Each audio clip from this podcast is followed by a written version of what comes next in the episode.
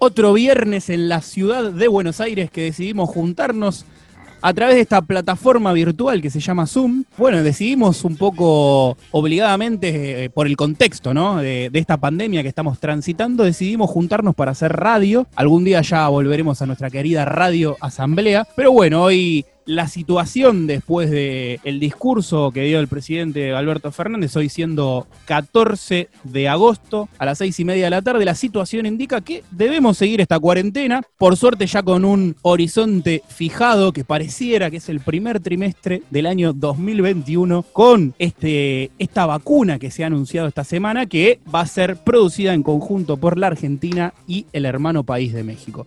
Así que este es el contexto, esta es la situación y decidimos hoy juntarnos para hacer un poco de radio con el amigo Fede, con la amiga Martina y vamos a arrancar con esta columna ya querida, ya instalada en la radiofonía nacional que es Tripa y Corazón. Así que le damos el mando al comendatore de esta columna, el señor Fede Ojeda, directamente que nos cuente a ver de qué vamos a hablar en el día de la fecha. Muchas gracias, Chapa, por la presentación. ¿Cómo está la audiencia, la querida audiencia de Radio Asamblea? En esta oportunidad vamos a hablar nuevamente de la comunidad educativa, como veníamos charlando en la última emisión, ¿se acuerdan, Chapa, que estuvimos hablando de solidaridad a la comunidad educativa? Bueno, en este caso vamos a volver a tocar a la comunidad educativa y a reivindicarla, ¿por qué no? Vamos a conocer la historia, Chapa, de las escuelas viales. No sé si alguna vez algunas ¿Alguna vez escucharon hablar de las escuelas viales, de, la famosa entidad Vialidad Nacional? La verdad que solamente escuché muy de nombre, así por arriba, por el aire, el tema de Vialidad Nacional y las escuelas viales, ¿no? No sé muy bien a qué se dedica. Y de hecho estuve este verano viajando por el sur de la Argentina y pasé por un muy lindo camping en Pehuenco, es una playa cerca de, de Bahía Blanca, pasé por un muy lindo camping de vialidad nacional. Ambientado con señales de tránsito y demás, y muy bien cuidado ahí cerca de, de la playa. Más que eso no tengo para decir de vialidad nacional. Bien. Bueno, entonces creo que es momento para que nos adentremos un poco en la, en la realidad de las escuelas viales. Eh, pasó esto, Chapa, de que nos fuimos enterando, yo que soy uteniano, ¿no? De, este, orgulloso miembro de la Universidad Tecnológica Nacional, nos han contactado la gente de las escuelas viales para contarnos un poco la realidad de hoy de las escuelas viales, que ahora van a escuchar de la voz de Anaí Mangol, que es la vicepresidenta del Centro de Estudiantes de una de las escuelas viales eh, a nivel nacional. Ahora nos va a contar un poco qué son las escuelas viales, eh, a qué se dedican, qué perfil tienen, ¿Y qué relación hay entre la Vialidad Nacional y la UTN? Que es la universidad que se supone que deberían marcarse todos aquellos organismos, aquellas instituciones que dictan carreras técnicas en el ámbito nacional. Eh, ese sería el contexto general de la columna de, de la columna del día de la fecha, así este, digamos, desasnar un poco a este ignorante que no conoce más que, que el camping de Vialidad Nacional. no tenés por qué, Chapa, tampoco conocerlo. De hecho, yo antes de que Anaís me contacte tampoco tenía mucha idea, siendo técnico, yo tampoco tenía mucha idea de qué, cuál era el perfil de la escuela vial y, a qué se dedicaban, ¿no? Bueno, ¿te parece entonces que vamos a, escuchar de, de, parte de primera persona? ¿Me repetís el nombre y...? Sí, vamos a escuchar a Anaí Mangold, que es la vicepresidenta del Centro de Estudiantes de la Escuela Vial de la sede de Santa Fe.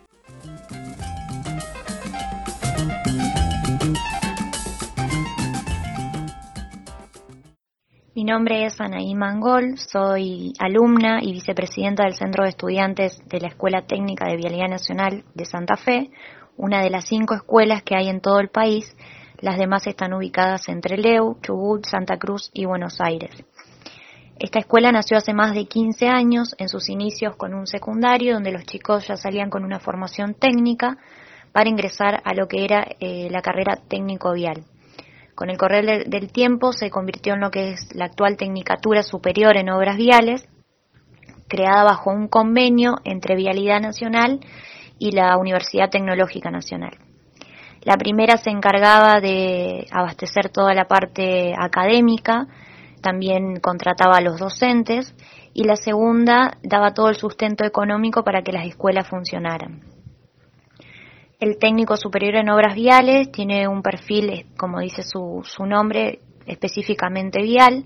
A lo largo de los tres años de carrera nos capacitamos en áreas como topografía, estudio de suelos, estudio de pavimentos, diseño, proyección, todo lo que puede abarcar una obra desde la construcción hasta la finalización, incluido todos los, los ensayos que se deben hacer después para el control de obra. La escuela funciona normalmente hasta el año 2015, donde se renueva el convenio entre ambas partes. Acuerdan que UTN solamente va a administrar la parte académica y la Dirección de Vialidad crea una planta transitoria para contratar a los docentes. Funciona durante 2015, 2016 y 2017 y en ese año, con el gobierno anterior, empieza el, vaciamiento a la Dirección de Vialidad Nacional y con él piden dar de baja la planta transitoria bajo argumentaciones de, fraude, de robo, de un montón de cosas que al día de hoy se, se dieron por, por falsas. Al mismo tiempo de que daban de baja la planta docente, no daban respuesta a los alumnos. Estuvimos dos meses en la escuela vacía, con las puertas abiertas, no venía ninguna autoridad a decir qué iba a pasar con nosotros. Eh, así que decidimos crear el centro de estudiantes para, para defender la carrera que habíamos elegido. Después de, muchas idas y vueltas que llevaron aproximadamente un año y medio, eh, los alumnos lograron que se reabra la escuela, logramos que nos atiendan, eh, al mal llamado remanente que ellos mencionan, porque en realidad somos alumnos de UTN, nuestro vínculo, a pesar de no estar cursando, nunca se rompió. Logramos eh, abrir las puertas de la escuela en el año 2019 con el mismo convenio de 2015 eh, UTN se hacía cargo de la parte administrativa, la contratación de docentes y Vialidad aporta el dinero. La realidad es que al día de hoy eh, estuvimos seis meses parados otra vez por los conflictos internos eh, que hay entre ambas partes. Vialidad que no envía el dinero y la UTN que no responde con los informes que tiene que, que cumplir. Lo cierto es que hace tres años que estamos pidiendo lo mismo, que la carrera continúe, que el cursado sea continuo. Eh, hay muchos chicos que están esperando las mesas, más allá de, la situación actual sanitaria. Desde marzo no tuvimos clases virtuales, no tuvimos exámenes virtuales y tampoco vamos a tener las mesas hasta que las dos partes no se pongan de acuerdo y hagan las transacciones para activar eh, la atención del remanente.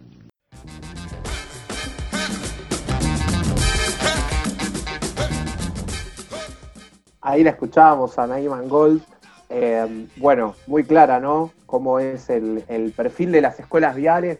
A mí me pareció muy interesante, ¿no? La, amplitud que tiene la formación y sobre todo la importancia, ¿no? Que tiene Chapa para, para nuestro país eh, la formación de técnicos en obras viales. Imagínense, yo por lo menos soy de esos curiosos que cuando viajan eh, se fijan en los pequeños detalles ¿no? de las rutas y uno ve como un trabajo ahí de fondo eh, muy artesanal y muy, muy cuidado ¿no? de, la, de la, señalización, ¿no? De, del asfalto, de las distancias. Digo, hay todo un trabajo ahí de trasfondo que medio que no se ve o que no se termina de eh, por ahí tomar dimensión de lo importante que puede llegar a ser la formación de técnicos viales. Eso por un lado me parece, la parte más más de formación. Y por otro, digo esto de, de cómo se fue tratando el tema de la administración de las escuelas viales, esa problemática que es un factor común, creo, ¿no? Del gobierno anterior, de como que se fueron desligando de un montón de cuestiones de orden público, entre ellas eh, la educación pública, obviamente, que sufrió recortes en la Universidad Nacional, ¿se acuerdan? La marcha universitaria ya por, por esta época del 2018, hace dos años atrás, que fue multitudinaria, bajo la lluvia, yo recuerdo, eh, digo, son factores, factores comunes que se fueron repitiendo y que lamentablemente fueron alcanzando estos lugares tan importantes, ¿no? Para nuestro país. Una pequeñez, pero recordamos muy bien con Male la marcha esa universitaria del 2018 y la lluvia porque fue una de nuestras primeras salidas como pareja. Así que la Ah, recordamos. la recordamos mucho. Sí, nos mojamos muchísimo. Terrible, Este- a los cinco minutos empapados. Pero bueno, haciendo este pequeño paréntesis y volviendo a lo que a lo que decía Fede al inicio, de la importancia de, de- de esta carrera, eh, yo la desconocía la carrera y, y cómo te forma y para qué te prepara. Ahora con, con el audio este que acabamos de escuchar, eh, me queda todo mucho más claro y esta gente es como muy importante para uno de los sueños que yo tengo en la Argentina. Uno de los sueños que yo tengo es que Y que haya un buen tendido de rutas en toda la República Argentina. Hay muchos pueblos en la Patagonia que están casi aislados o que la forma que tienen de conectarse es con rutas de ripio y eso imposibilita mucho la conexión porque es complejo el acceso cuando hay una ruta de ripio. Entonces el tener gente capacitada, gente formada para que pueda hacer la construcción de las rutas, la señalización y demás, vendría a cumplir uno de los sueños que yo tengo, que es que la Argentina esté mucho más conectada a través de las rutas. Digo, en algún momento lo tuvimos en el ferrocarril y eso se fue perdiendo por sucesivos gobiernos que hubo en el siglo XX. De hecho, Argentina tenía uno de los tendidos férreos más grandes de, todo el mundo. Y eso, bueno, se fue perdiendo, se fueron perdiendo las estaciones y demás. Así que es muy interesante toda esta carrera para lograr eso. Y otra cosa también que se refleja en el audio es esta, este desinterés que hay, de- que hubo de parte de ese gobierno de ese nefasto gobierno en los últimos cuatro años, eh, ese desinterés que hubo por la educación pública. Nosotros hace dos años entrevistamos a Susana Reyes, la directora de Lisaura Arancibia, es un colegio que está en la ciudad de Buenos Aires y que trata de brindar educación eh, a los chicos que están en situación de calle, a los jóvenes que están en situación de calle. Y ella nos contaba algo muy similar a lo que escuchábamos en el audio de recién, de la falta de interés, de la falta de inversión por parte del Estado, e incluso nos contaba ella cómo los desplazaban y les habían quitado el edificio. Totalmente, Chapa. Ahí queda las claras, ¿no? De cómo la educación para los distintos gobiernos toman como distinta dimensión, ¿no? En algunos gobiernos forman parte del proyecto clave de crecimiento del país y para otros es un gasto, ¿no? Es como un número del Excel que hay que achicar y que, y que de repente no les importa los proyectos de vida que hay detrás de números de, de una planilla de Excel, ¿no? Números de una planilla de Este- Excel y agrego, ¿no? Digo, justamente eh, al inicio de la columna hablábamos de la vacuna. La vacuna se elige a la Argentina por, el, por la alta capacitación que tienen los científicos en la República Argentina. Más allá de que lo va a elaborar un, un laboratorio privado a la vacuna, la mayoría de los científicos que tiene ese laboratorio salieron de la universidad pública. La salvación en la Argentina está dentro de la universidad pública porque se capacitaron dentro de, esa universidad. Y no es un número en una planilla de Excel, es una inversión también. Así es, Chapa. Eh, si les parece, vamos ahora a escuchar la segunda parte, que bueno, hasta ahora venimos viendo como el panorama general, ¿no? De qué son las escuelas viales, ¿no? El perfil, qué fue lo que fue pasando. Ahora vamos a escuchar un poco cuál es la lucha que llevan adelante el centro de estudiantes de la sede de Santa Fe y el resto de las sedes, que como bien ahí comentaban ahí, es Santa Fe, Buenos Aires, Tucumán, Santa Cruz y Chubut. Como verán, bastante distribuidas a lo largo y ancho del país. Y lo loco es que la lucha fue más motorizada desde Santa Fe y no desde Buenos Aires, ¿no? Donde por ahí existen mucho más recursos para hacerle frente a este tipo de situaciones. Eso también fue algo que a mí me sorprendió, porque por lo general las luchas vienen motorizadas desde la capital o desde, desde Gran Buenos Aires, y me sorprendió que, que, que una estudiante tan comprometida desde el interior del país lleve la causa a nivel nacional, ¿no? Eso me pareció eh, bastante, bastante importante y además como un, como un ejemplo a seguir, me parece, para las distintas universidades que están en el resto del país, que muchas veces como que las escuchamos de nombre, ¿no? Como que la Universidad Nacional de Tucumán o de Córdoba o de Rosario. Como que mucha idea no tenemos un poco de la realidad de cada, de cada territorio, de cada universidad, la diversidad de las carreras que dictan, ¿no? Eh, la importancia. Yo, por ejemplo, hace poco me enteré lo del Observatorio Astronómico de Córdoba y quedé impresionado, digamos, la, organización que tiene Córdoba a nivel eh, en carreras como astronomía o, este verano me, tocó la suerte de conocer la sede del INVAP, por ejemplo, eh, y todos eran alumnos de eh, la Universidad Pública de Bariloche, de Balseiro, institutos muy, muy de muy buena calidad en el interior del país. Así que bueno, en este A mí- marco, ¿no? A mí me pasó el, año- el año pasado algo parecido con la Universidad de Rosario. Fuimos a, a un como una especie de seminario que había sobre podcast y radio y demás, y me sorprendió el laboratorio sonoro que tenían en la, en la Universidad Pública de Rosario, cómo estaban organizadas las carreras, eh, las grabaciones que se hacían, las investigaciones y demás. La verdad que también gratamente sorprendido. Así que tenemos varias cosas y, y bueno, uno también creo que un poco de- el porteñaje que llevamos eh, a veces nos, nos ciega un poco, ¿no? Nos nubla un poco la Sí, vista. totalmente. Te- debemos tener como, como algunas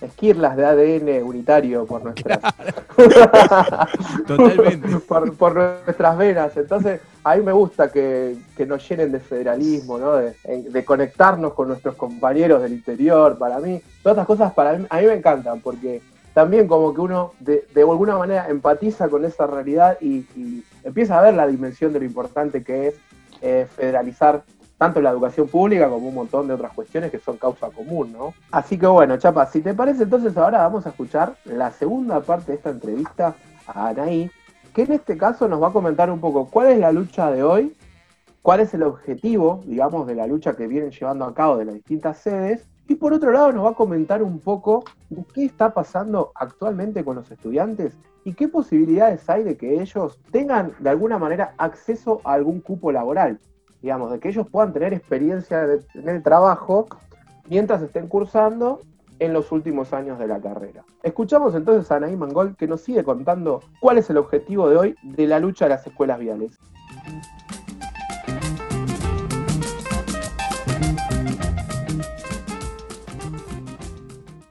Nuestro objetivo al día de hoy es, eh, con la ayuda de los otros centros de estudiantes de las diferentes sedes con los que estamos trabajando en coordinación, eh, se atienda primero el remanente que, que queda en la escuela para que los chicos se reciban y seguir apostando a la reapertura, involucrándonos. Eh, yo quiero que, que la oportunidad que tuve, más allá de, de todos los golpes que, que sucedieron en la escuela, la quiero para otras personas. Me parece que la educación es inclusión, es oportunidad y todos tenemos que pelear por eso. Eh, sufrimos muchísimo la falta de, empatía, que lo voy a repetir muchas veces porque me parece una palabra súper importante. No tuvimos ayuda de ningún centro de estudiantes, no tuvimos ayuda de un montón de personas y llega un momento en la lucha de que vas quedando solo, con muy pocas, muy poca gente, porque es desgastante. Y la seguimos peleando y acá estamos. Entonces hoy nos hacemos escuchar, participamos en ideas, eh, peleamos por el proyecto porque el proyecto es de los alumnos. Eh, lo voy a decir y lo digo siempre, sin alumnos no hay escuelas. Todos son reemplazables menos los alumnos. Nosotros apostamos a la reapertura, seguimos trabajando en ello, eh, pero esta vez bajo un concepto diferente. Me parece que es hora de rever los convenios y darle la base sólida que corresponde. No se puede volver una planta transitoria. Los alumnos y los docentes deben estar enmarcados en la UTN como corresponde. Eh, repito, la escuela no es un negocio, los docentes no tienen por qué ser planta transitoria de vialidad nacional. El- creo que estamos perdiendo de vista el objetivo principal que es la educación. Y volver a un proyecto así conllevaría un círculo de cierre tras cierre a medida que van cambiando los gobiernos. Eh, y no queremos eso, no queremos eso para los futuros ingresantes, ni tampoco para los docentes, porque trabajar 10 años en una escuela y ser despedidos sin ninguna remuneración creo que tampoco es el, el camino ni, ni lo merece cualquier persona. El centro de estudiantes también está trabajando en el pedido del cupo laboral para los técnicos viales en vialidad nacional y provincial, así también en los diferentes distritos eh, del país. Nos parece fundamental el resarcimiento para los chicos que, que fueron afectados durante el cierre, sobre todo porque creo muchos inconvenientes eh, laborales y económicos. Eh, no está recibido, lamentablemente es un, un obstáculo para conseguir trabajo, sobre todo de lo que uno estudió y, y, lo que le gusta. Así que ese es el eje fundamental eh, de, nuestra, de nuestra lucha en este momento. Así también las pasantías para la inserción laboral se pidieron que se hagan durante el cursado eh, para que los chicos ya salgan con una experiencia y tengan más facilidades a la hora de, de la búsqueda laboral.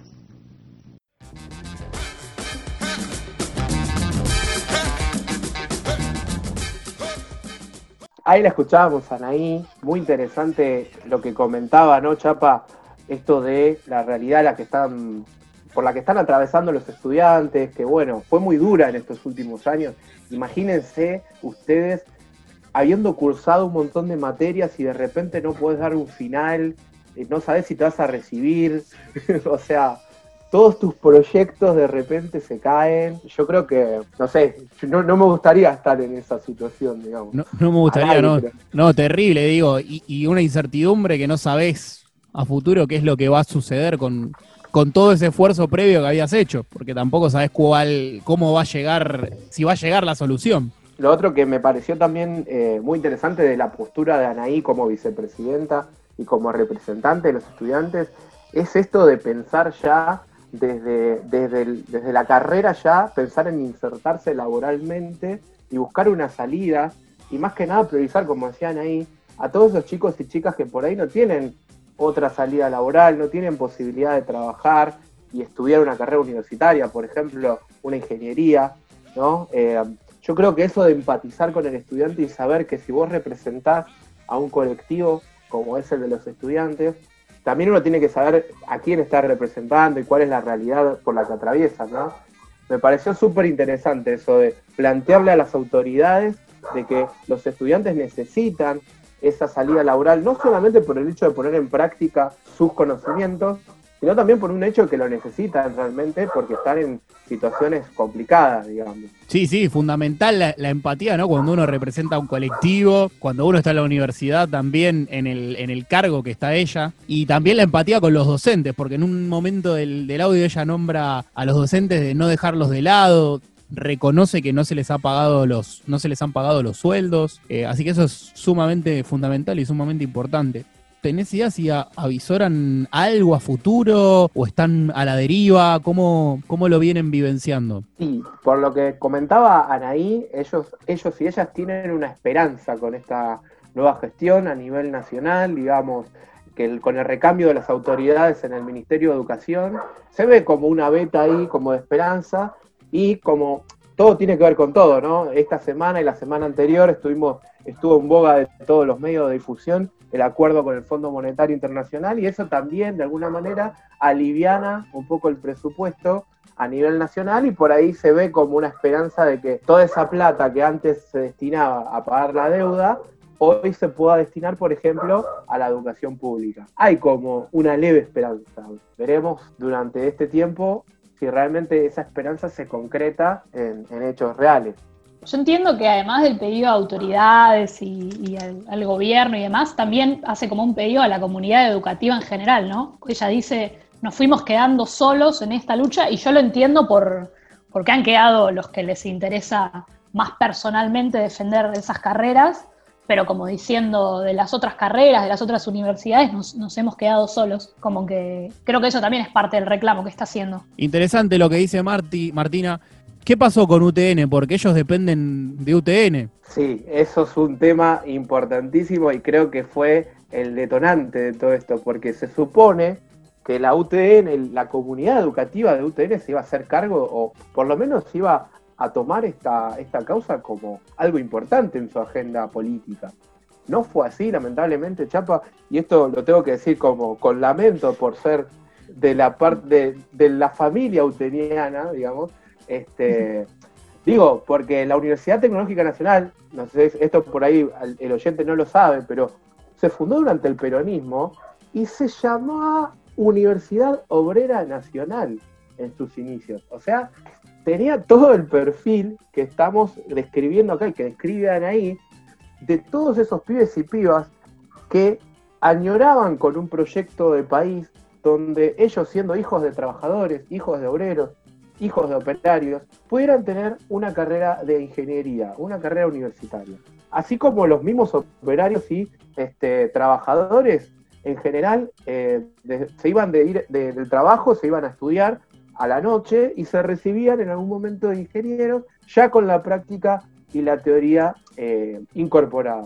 Entonces, digo, ¿no? Que cómo, cómo sorprende la historia, ¿no? Y el que el que olvida sus raíces a veces, eh, yo creo que es la peor tradición, ¿no? Cuando uno no, no recuerda sus raíces, de dónde viene, cuál es su historia, cuáles son sus orígenes. Y bueno, es algo que nos cuesta, Chapa. Creo que no pasa solo en UTN, pasa en un montón de universidades. Interesante, yo desconocía totalmente esto que comentás de, los orígenes de, la UTN. Nombre con mucha representatividad también, ¿no? De tratar de formar a, todos los trabajadores con un carácter también este, federal, que es lo que tiene la, la escuela de vialidad carácter también federal, porque está en el sur, en la Patagonia, está en Tucumán, Santa Fe, Buenos Aires, y además es esto de perfeccionar a, y profesionalizar a, estas personas que van a cursar la, carrera. Tal cual. Y ahí nombraste una palabra clave que es la, federal, la federalización de esta causa, ¿no? Porque mm. en definitiva, al tener sedes en todo el país, esto debería ser una causa nacional y como bien apuntábamos recién, la Regional Buenos Aires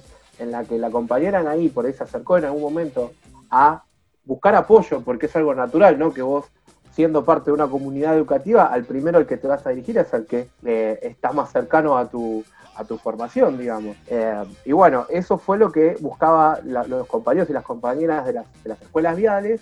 Y bueno, no hubo tanta recepción de parte de UTN. Entonces, de alguna manera lo que estamos tratando de hacer de este, de este humilde espacio también es difundir un poco esta causa y que llegue a oídos de la comunidad en general y que también se entienda cuál es la importancia de las escuelas viales para el desarrollo nacional, ¿no? Esto que, que hablábamos recién al principio, que Chapa vos lo comentabas como un sueño, ¿no? Eh, que creo que es el sueño de todos en realidad, tener un país conectado con todos los pueblos del interior.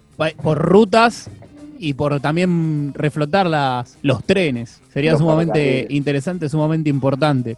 no quiero que me digan Macrista, ¿no? Porque Macri también habló de este plan Belgrano, de conectar a la Argentina y demás. Nunca lo hizo, nunca lo llevó a cabo, pero bueno. Para cumplir ese sueño necesitamos técnicos viales. Este, y bueno, entonces, en resumen, el técnico vial no es solamente clave para el, para el, para el sector puntual de las rutas, sino también para el desarrollo del país en su concepto más amplio, ¿no? Porque tener rutas también es tener conectividad, también es tener comercio activo, tener pueblos conectados. Es, o sea, todo lo que implica tener caminos y tener rutas, creo que es mucho más grande de lo que podemos llegar a, dimensionar, me parece. Y a esto, todo esto sumado a lo que ya veníamos hablando de la salida laboral que puede llegar a tener un estudiante de una carrera de técnico superior y cómo transforma eso su vida y cómo puede llegar a, conseguir un trabajo estable gracias a la educación técnica pública y, de calidad, ¿no? Así que, bueno, para cerrar, eh, vamos a escuchar a Anaí ahora en esta última parte de la, de la, entrevista, haciendo como una especie de resumen de cuál es la importancia de las escuelas viales, que ya más o menos estuvimos como tirando algunas puntas, ¿no? Pero nos va a contar un poco de manera más amplia y también esto de lo de la tecnicatura superior, ¿no? Que es una de las carreras que por ahí no, está tan, no es tan conocida como, como las, las ingenierías o las carreras universitarias, ¿no? Como que no están tan promocionadas las carreras superiores no universitarias y la importancia que tienen a nivel nacional, digamos. Que bueno, escuchamos entonces a Anaí en el último tramo de la entrevista que nos va a comentar entre otras cosas, la importancia de la educación pública y algo muy, muy particular que yo creo que excede a la educación, que son dos conceptos que por ahí a veces lo tenemos olvidado, la moral y la empatía.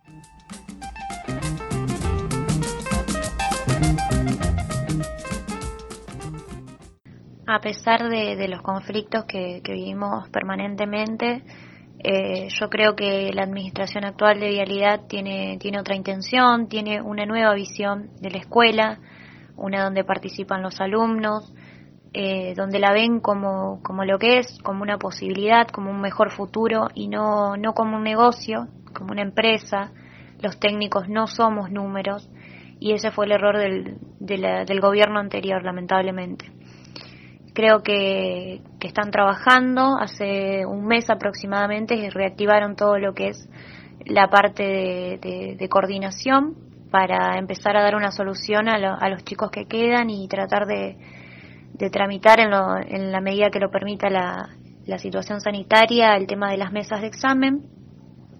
También tenemos muchísima comunicación con los jefes de distrito, con la gente de Administración General de Vialidad, el personal de UTN. Creo que, ahora tenemos más posibilidades y que el gobierno actual, me saco el sombrero en ese sentido, apuesta a la educación, que es el eje fundamental para el, para el crecimiento económico personal y del país en general.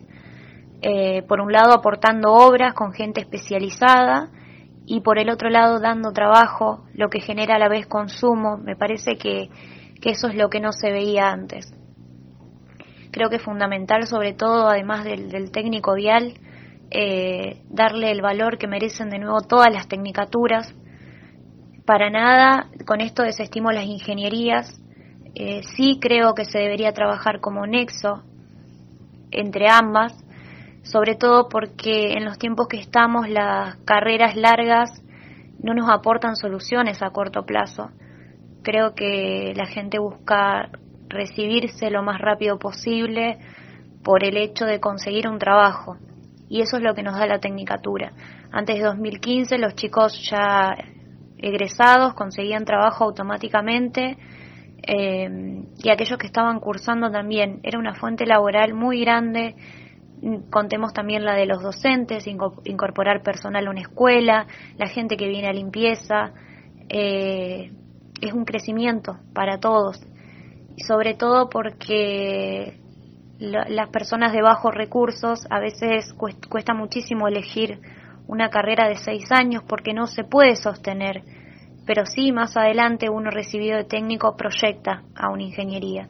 Creo que eso es lo que hay que ver y también replantearse el tema de las tecnicaturas pagas, porque no me parece la solución. Eh, estaríamos, estamos en el mismo conflicto entre no tener ingresos económicos para sostener una carrera muy larga o no tener los ingresos para sostener una carrera corta. Creo que, es hora de replantearnos una universidad diferente, un nivel de educación diferente y sobre todo eh, capacitar más allá de, lo profesional, eh, el tema de la moral, que es lo fundamental que falta en todas las carreras por esos estos conflictos.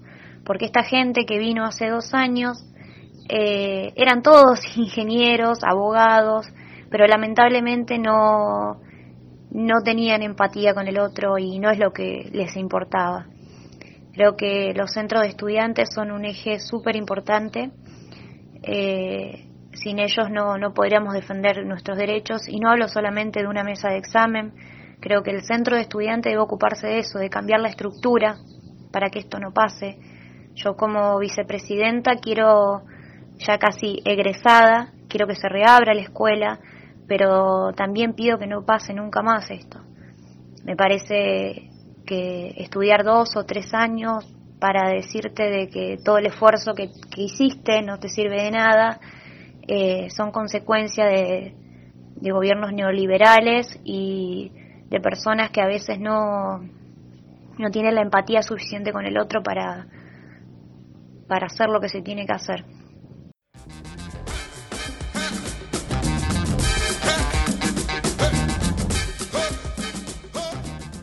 Ahí cerrando Naim Mangol, con el mensaje que, anunciábamos, ¿no? Esto de rescatar dos valores que, muchas veces se pierden, ¿no? En el tópico cotidiano, ¿no? La empatía, el tema de la moral, ¿no? Que a veces es, la moral es, es como un concepto que muchas veces se agarra, ¿no? Para se, se, corre el debate para cualquier otro lado, se lo asocia mucho con, con instituciones como la iglesia, este, como que la moral está capitalizada por ciertas instituciones y no se la analiza tal vez como desde los comportamientos cotidianos o desde... Eh, yo creo que son este, actitudes que deberían ser totalmente normales o por lo menos consensuadas en una sociedad en la que quiere ser colaborativa y, de alguna manera que apunta al bien común, ¿no? Y bueno, estas cosas creo que se van viendo en, en situaciones muy particulares. En este caso con cómo se trata a un estudiante o a un docente que apuesta todo toda su vida, toda su carrera, toda su formación en un proyecto de vida. Y ahí queda a las claras quiénes tienen la moral de defender ese proyecto de vida o decir, bueno, yo no me hago cargo, eh, le paso la responsabilidad a otro. Todos esos manejos que ya ya conocemos, ¿no, Chapa? Para destacar la retórica de Anaí, la verdad. Me, deja muy contento ver que, hay gente en otros ámbitos de, la educación que tiene estas posturas políticas y que está luchando por, por sus derechos y no solo por sus derechos, sino también llevando a la praxis esta idea de la moral, sino por los derechos de sus compañeros y de los docentes. Eso es también una cuestión de, empatía y de, y de, moral, el luchar por, por una causa común. Yo lo veo, lo veo como un caso marco, me parece. No sé cómo, cómo lo vieron ustedes, pero no sé, tiene como muchas aristas para analizar desde, desde el protagonismo de Anaí en la lucha hasta, hasta el cómo se dio esta, esta, esta cuestión de de vialidad nacional y qué importancia tienen, ¿no? Hay, hay como muchas aristas para analizar de este caso, pero yo me quedo con este mensaje, ¿no? Mm. Con el mensaje de la empatía y de la moral, ¿no? Con dos prácticas que deberían ser algo internalizado, algo común, una práctica cotidiana en la sociedad, pero que hoy en día ya parece una rareza, ¿no? Actuar de determinada, de determinada manera. Tampoco caigamos en los pesimismos porque vos la semana pasada, también, perdón, hace 15 días, también nos trajiste una historia que no estaba muy desarrollada, que era poco conocida, que era el comercial 19 de Caballito, que estaba fabricando máscaras con impresoras 3D que poseían en, en, esta, en este comercial y en las escuelas de, la zona de Caballito. Ahí también hay una moral, ahí también este, hay mucha empatía, ¿no? Yo creo que hay casos puntuales también. Me parece que no hay que, ser tan desesperanzador con el mensaje en una situación como la que estamos habitando ahora en, esta, en este momento, que es la de la pandemia. Quizás yo me permitió, ¿no? Puntualmente me permitía estos análisis más pesimistas hace un par de años, pero ahora veo con ciertas cosas que se van sucediendo, con el compromiso de, gente que vos traes siempre acá en esta columna, veo que, hay halos de esperanza. Algo más que decía que, me pareció súper importante rescatar, que es que no se vea ni a la educación pública ni a las universidades como un mercado, como que generan técnicos eh, cual mercancía para después usar a su favor, que es parte del, discurso que venía dando, ¿no? Como diciendo, no, tiene que ser una oportunidad, la educación tiene que significar futuro, pero esa, esa imagen así de, universidad cual fábrica fue como muy gráfica para, para pensar la idea. Me encantó ese mensaje final, creo que engloba, engloba mucho la mirada, ¿no? De Anaí respecto a la, importancia de la educación pública y que detrás de esos esas carreras técnicas hay sueños, ¿no? Más allá de la, de la especificidad de, de la carrera, estamos hablando de proyectos de vida, ¿no?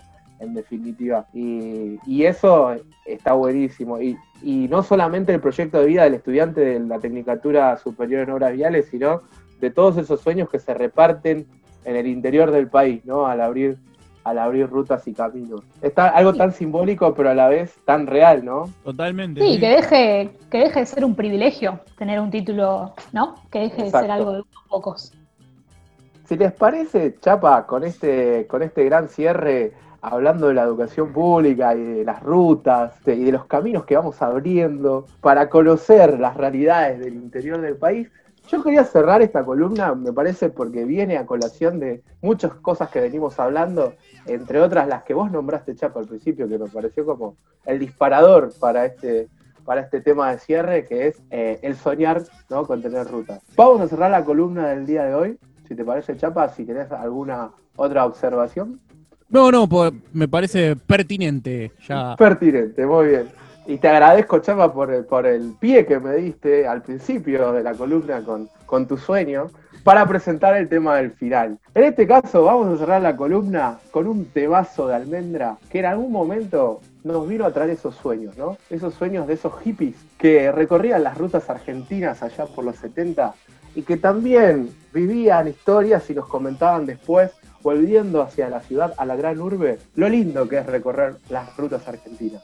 Cerramos con este temazo de almendra, rutas argentinas, y le hacemos el aguante a todas las escuelas viales del país.